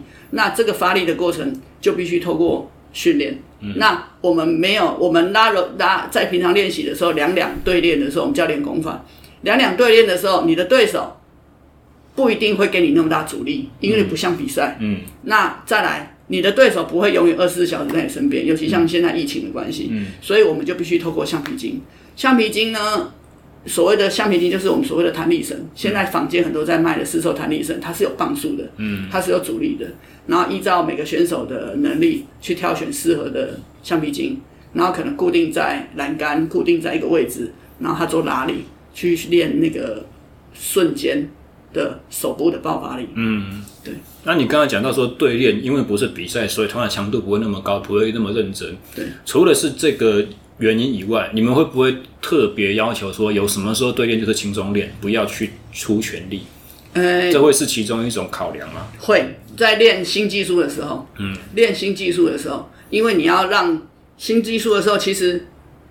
我们所谓的 Uke 就是受者，被做的那个人，被摔的那个人，嗯、被摔的那个人其实是练习动作最好的导师。嗯，我们要说的是最好的导师，因为他可以，你你我抓着你，然后我接触你，你从你的破势到身体进来取位到把我摔倒，这个轨迹其实我是最亲身感受到的。嗯，所以你的手如果没有修正好的话，我被你摔倒下去，我打护身导法可能就会不好打。嗯，或者是你的转身，我会发现你可能手拉的时候很有力，但是你转身进来的那个力量好像不够，嗯，所以我在空中停留的时间太久了。嗯，对，就是被摔的那个其实最好的导师，然后被摔的这个人同时也必须去学习怎么样，我把你刚刚做的所有的缺点通通检视一遍之后，接下来换我做的时候，我来摔你。嗯，对，然后去互相调整动作，就是在新技术的学习，但是在。一个实战上面的模拟，会不会也有说今天就是轻松动作比出来的要求这样子？而你如果真的被人家抓到一个空档空档的话，你也不要用像实战一样这么大的阻挡的力道或者挣脱，会不会有这样子的练习方式？也是会啦，在训练上也是会啦，在训练上也是会。但是如果对于他的考量是什么？如果你特别只只是说要用这种方法练的话，因为要练反摔。哦，因为我想要现在我要我今天强调，我现在这一节的这这一段的课表，我是要练反摔，就是反制被摔倒的这个动作。对对对对对，就是我要我要我可能是要练反摔，或者是我要练说，我做了过肩摔进来，你阻挡了之后，我要接下一个什么动作？嗯，对，然后然后在比赛当中，有时候最直接就是你做动作进来，我反摔，我就想把你摔倒到地板。嗯，可是这个时候。我不，我我也会阻挡啊，嗯，我不可能马上被你摔到地板啊，而且我要做过肩摔之前，我也知道你一定会反摔我啊。嗯，那你反摔我做了这个反应之后，我要接哪一个反应去反摔你？就是一步接着一步。对对对对。然后你在练习中间，就是为了轻松练的前前的目的，就是为了让他脑袋不是全力运转，他身体比较不是在为了尽全力的情况之下僵硬住了，所以他有更多的选项来变化。对对对对，才能够做下一步的变化。嗯嗯嗯。对，那。那做习惯了，做久了之后，再来慢慢的加力量。通常刚开始一定是给他八分力就好了，嗯，然后他才能。你你说完全配合他也不行，完全配合他是练不出什么东西来。对，对，所以 Uke 就很重要，Uke 的那种收力就很重要。嗯，对。OK，好。那么呃，在这个前，在这种环境教学之下，是什么样子的情况，才让你忽然有了就是我要去念研究所的念头？研究所，当初你你你的预期是研究所念完之后能够在我教学上面多提升一些什么吗？当初我念研究所的契机，我念我念的是国立体育大学教练所竞技与教练科学研究所，然后那时候是做运动力学组，嗯，然后运动力学组那时候一开始只是说因为放假刚好我的高中的老师他在念硕士，在做硕士研究的论文。的实验，啊，就找我们去帮忙，嗯，啊，去帮忙，去帮忙，就哎、欸，怎么那么好玩？就觉得好玩，就觉得贴那个光点啊，哦、做模型啊，做车力板啊，然后帮忙做那些实验啊，就觉得哦好好玩，因为我们本身就喜欢避囊避塞，就觉得哦好好玩。然后好好玩之后，再来要帮忙跑那个做那个补点什么的，做那些数据的时候，然后就觉得哦怎么有点累。然后但是可是美湖啊，就做了之后做完实验，老师就说：“哎，那你要不要顺便来考？你也还没读，就一起来。”嗯啊，当然研究所从小我们不是爱读书的学生，嗯，然后就从来也没想过说自己有一天能够读到硕士。嗯、那个时候真的不容易。啊，后来就刚好有个机会，就说好啊，那就考考看。啊，有想说来了研究所硕士，又可以同时，就是你在小学里面待久了，你的身边就是都是小学老师，嗯，你懂我意思？就是生活。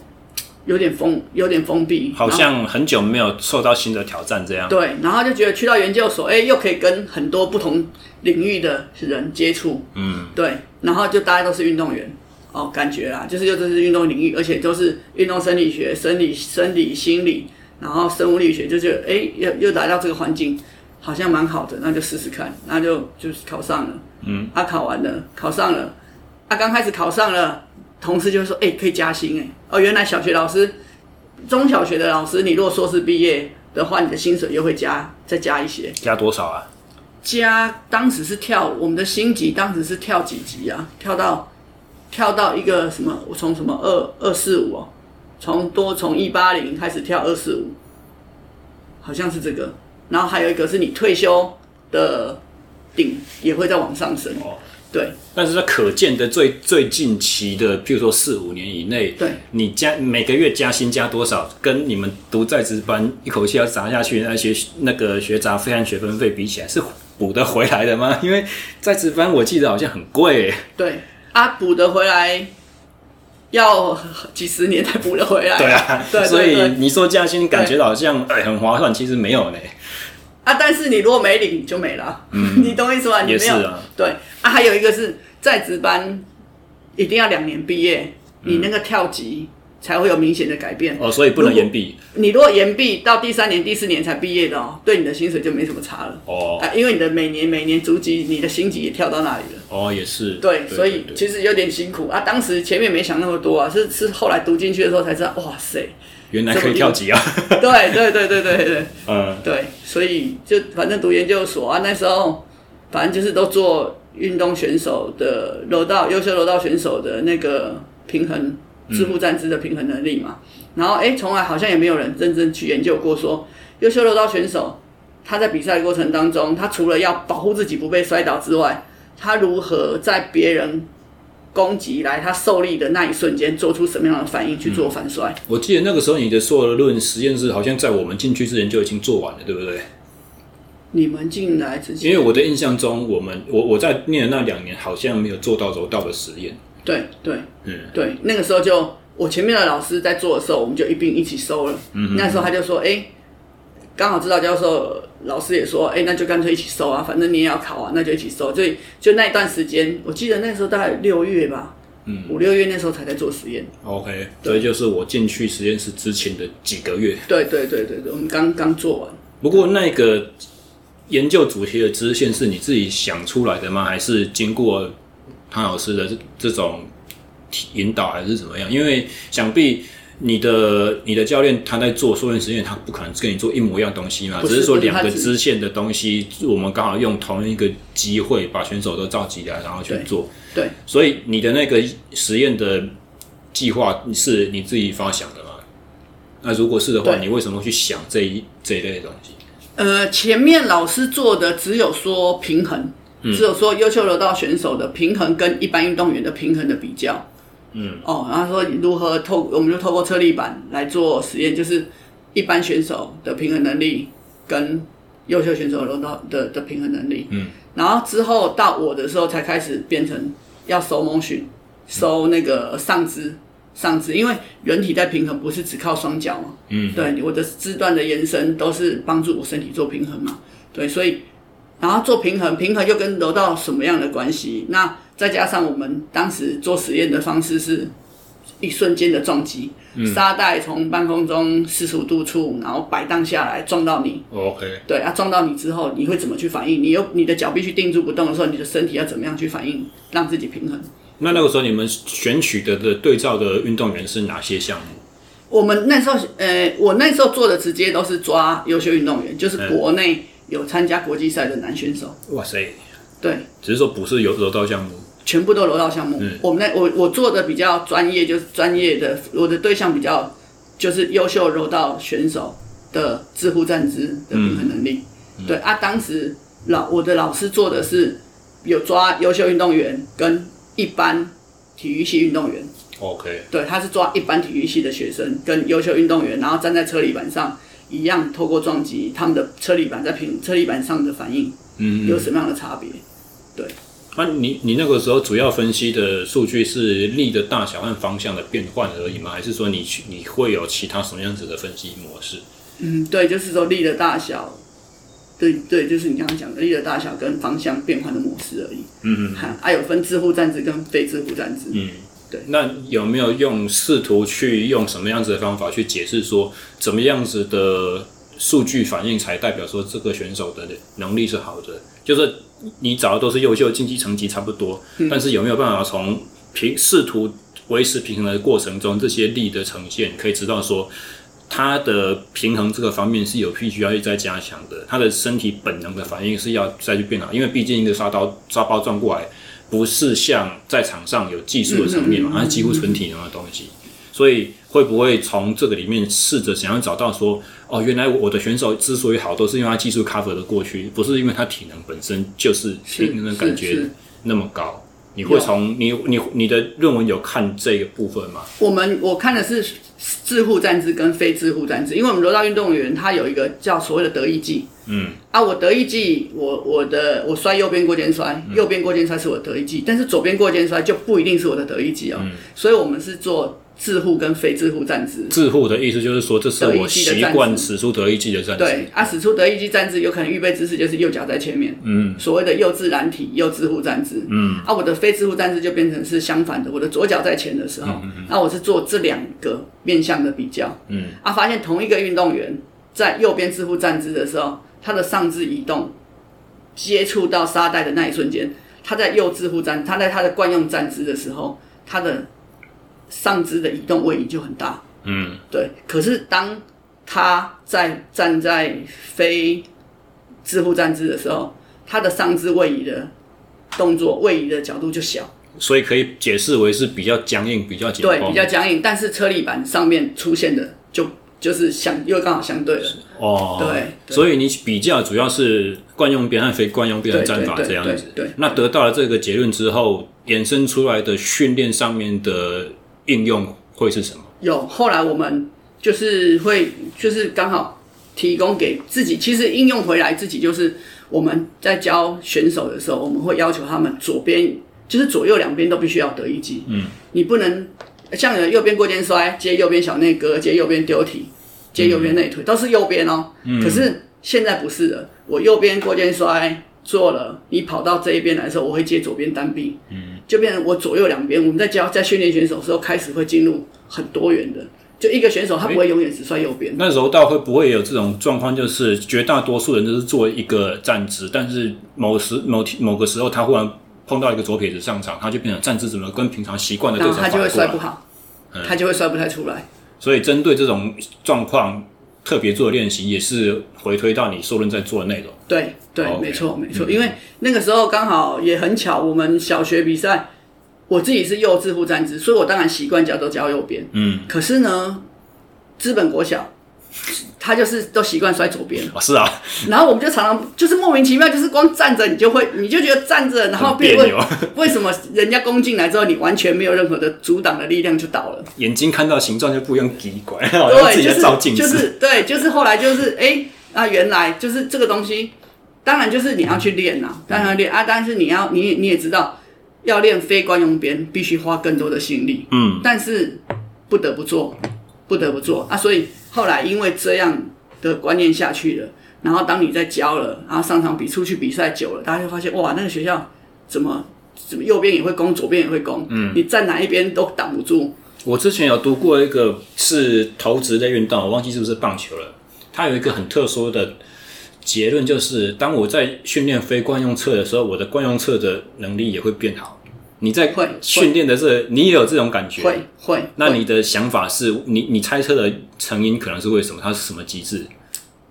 拮抗，哦，记忆力的拮抗。你怪，而且哦，你因为像我们柔道运动是，你也知道，就常拉来摔，嗯，用错力就变成扭，用扭扭力，身体的扭力。哦，是哦，我以为扭转的力道是比较重要的，所以你们比较强调线性的拉。线性的拉，扭转的核心的力量很强，需要吃很强。嗯然后常常做惯用边久了，很容易造成脊椎侧弯。哦，很长脊椎侧弯啊！不知道刚开始小孩子不知道他脊椎侧弯，只会说他腰痛背痛。嗯，对。可是其实是已经定型了。所以纯粹从力量发展、身体体能加强的平衡上面就有很大的益处。对，练另外一边。对，对。然后你一旦而且又到了像他们小学开始练习，如果教练的知识背景不够的话，你到他国中。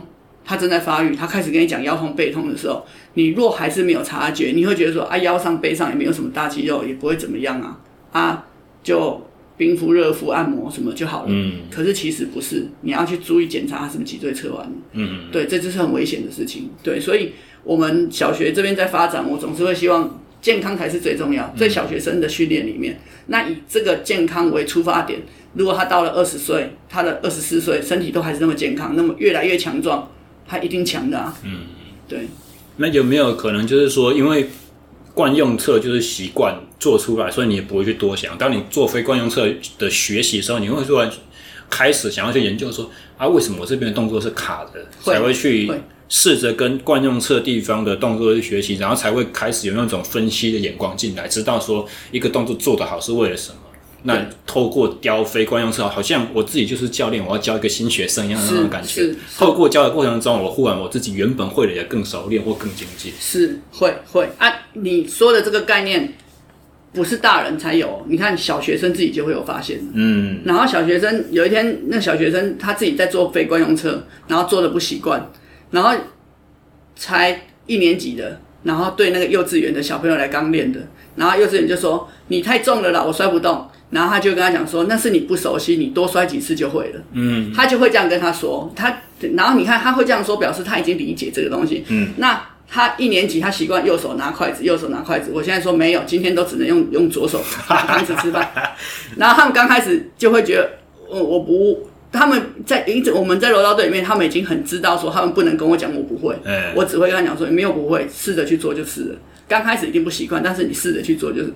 养成他们这样的心态的时候，他们就会知道说：“哦，我的左边就是不习惯嘛，啊，不习惯，我去做了就习惯了。”嗯，对，所以你也是在启发他们，把这个学习的不舒服，慢慢把它导向正向的方式去解决，嗯嗯，就是让他们知道说。尽量不要给自己有那种呃，我不会的这个选项。对，一句很简单的话就把自己的机会封锁了。对对对啊，所以变成他们也知道说，我们在训练当中很喜欢去找他们不会的事来做。嗯嗯嗯。对，他也知道说教练很机车，只要这个东这个动作我们已经练很熟了，马上要变，我们又要开始进入下一个了，我们要练新的了。嗯，对啊，他们自己也会知道说，一直练旧的，一直练旧的。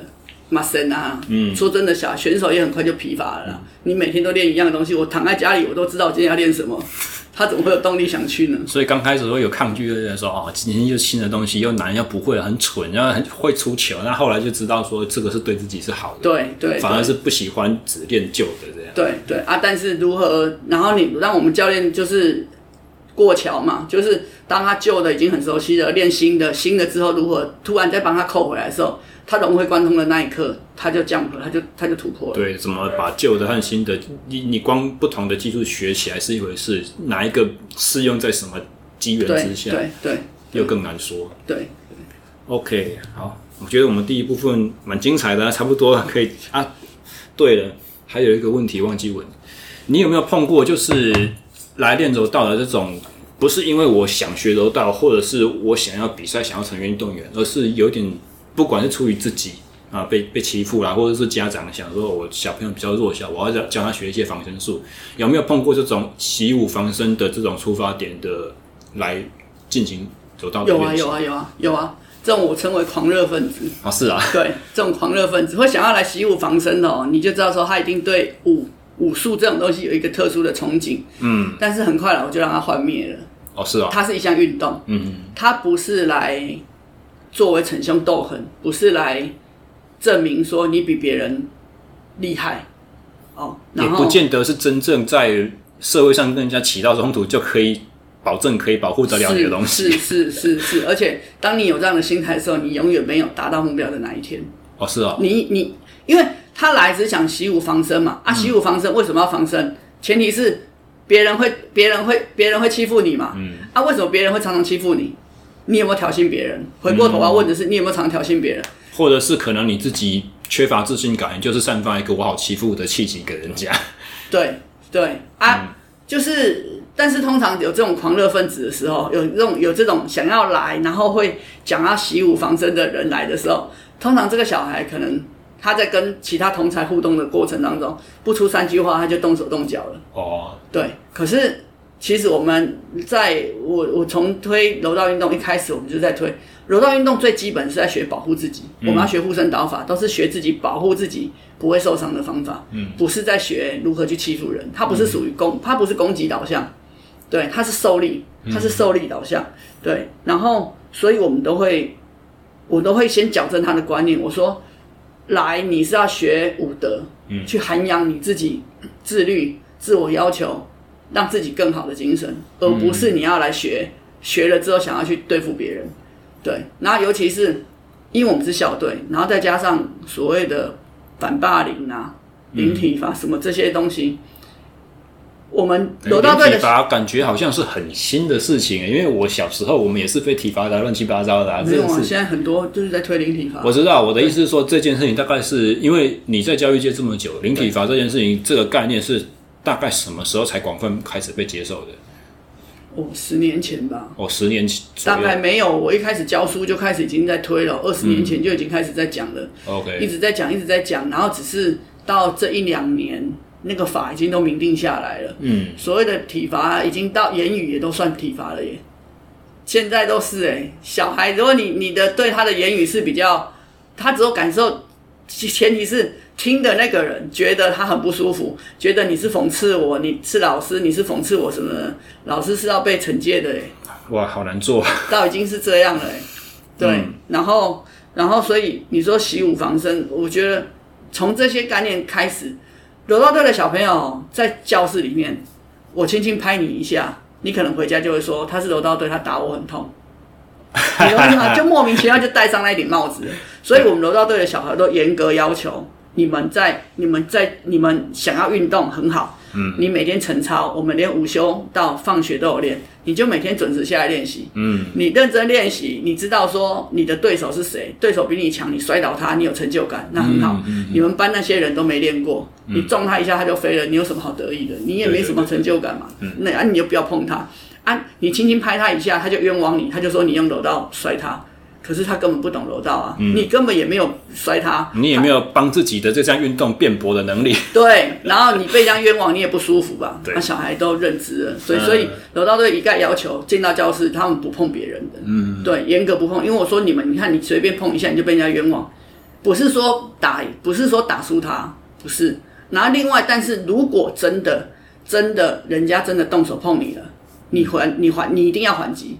对，我也不是说要你百般的学会，就是一直隐忍隐忍，不是。嗯、所以曾经就柔道队，我们柔道队小朋友，啊就在教室，然后两个两个两个其他球队的小孩就想弄他，啊就在厕所就堵他，嗯，啊堵他完之后，他就想出，他就开，他就想离开，然后人家还硬拉他，他就回头一猫，也没打到脸，打到胸口。然后那个小孩就回座位上趴着，一直哭了。然后他就说很痛，超痛的，他打人超痛。然后导师就处理了。嗯。后来他会说，因为如果你的小孩个性，你平常就不是会动手动脚的人，你突然有了揍一拳这种举动，通常大人就会警觉，就发现有些事情不太对。对对，因为他平常就不是会随便动手的人，那到底发生什么事？对，接调查下去就会知道，说你只要不是主动。出手的那一方，你不是挑起争端的那一个，对对对，重点是在这里。对对对对，所以你看一拳之后，从此之后没有人再敢赌他了。嗯，所以大家就说哦，不要惹到他，他一拳打下去，那个谁就跑去哭了。对。那你所谓这种像有狂热分子心态的，之后真的练起来的话，是不是他的竞技能力也会比较出众？还是不一定？嗯，因为哈，你记不记得那个张三丰？他五太极，嗯，他太极最高的境界就是放掉所有的东西，嗯。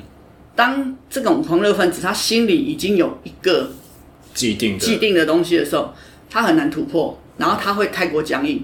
哦，其实学柔道运动里面，我们常讲的以柔克刚，以柔克刚，它其实是有一个柔韧，有该收的时候，该软的时候就要软，该硬的时候要硬，嗯，并不是从头到尾就是硬邦邦。对，有时候我会故意放软，让对手攻击进来，我才能接我下一个动作。嗯。可是我如果一开始就很硬的时候，对手也会很硬的防守，我根本靠近不了他，我根本也做摔不到，就会有这种美感在里面。那这种狂热分子有时候他来几次之后，练了几阵子，他会很挫折，他很挫折。那很挫折，如果能够熬下来的，愿意继续留下来的，他可能在团队当中他的表现不会是顶尖，嗯，不会是。Top，对，因为他不是一个很好的模范嘛，嗯，对，那他的挫折感会很重，但是能够熬到毕业的也不多，也不多。哦，是啊，对，他大概待了几阵子，那可能四年级要升五年级，他就说可能高年级课业比较重，他想要去读书，因为他发现他来到这里跟他预期的差差太多了，主要是因为跟预期的差太多，对对，太失落了，然后再来这里也不是让他可以。发挥拳脚功夫的地方，嗯，对，这里好像感觉他来的被规范的更多，不是他想要说我要我要用拳头，我要用用脚去踢人家，不是，嗯，对，我要想我要想说，如果是这样子的，就是原先既有抱定的概念，如果他的概念可以被改变，可以被放下来的话，但是心态和个性上面的积极进取或者是侵略性，这些可能会是运动员很好的特质。是啊，但是但是。不容易，我说的不容易，就是他光他在训练他基本的能力当中，他就受限住了。嗯嗯，对，一人没起来啊，人没起来啊！你看那个反而反而是那种没有抱特殊期待的这样子，他就是来运动，然后他就是想说，我们有有小朋友来，就是因为他爸爸是警警察，他就说我以后想当警察。哦，我说警察。警察是保护人的还是欺负人的？保护人的，对。然后他就会知道说他是要保护人的，所以他练习他就很认真。然后老师教他什么，他可以放下自己身自己所有的成见，老师教他什么他去做，做了之后融会贯通。这样的小孩反而成长得快，得到那种内在成就的动机也也强。嗯，对。OK，好，第一部分很感谢，我们先休息一下下好了。好，OK。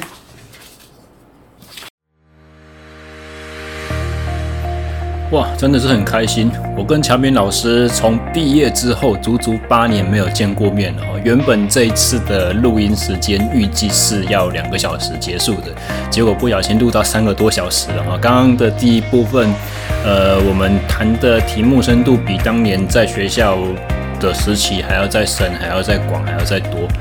那么第二部分的节目呢，会是在下下个礼拜上传。那所讲的题目呢，暂时先卖个关子。如果大家喜欢这一集节目，希望往后听到更多精彩内容的话，欢迎帮我们按赞、留言、追踪和订阅。好，这最后这两个是不会错过我任何节目的最佳方式。当然，也不要忘了我们的小额募资平台哦，连接将会在节目的 show no 里面可以找到。以上，我们下周会是廖教练碎碎念，敬请期待，拜拜。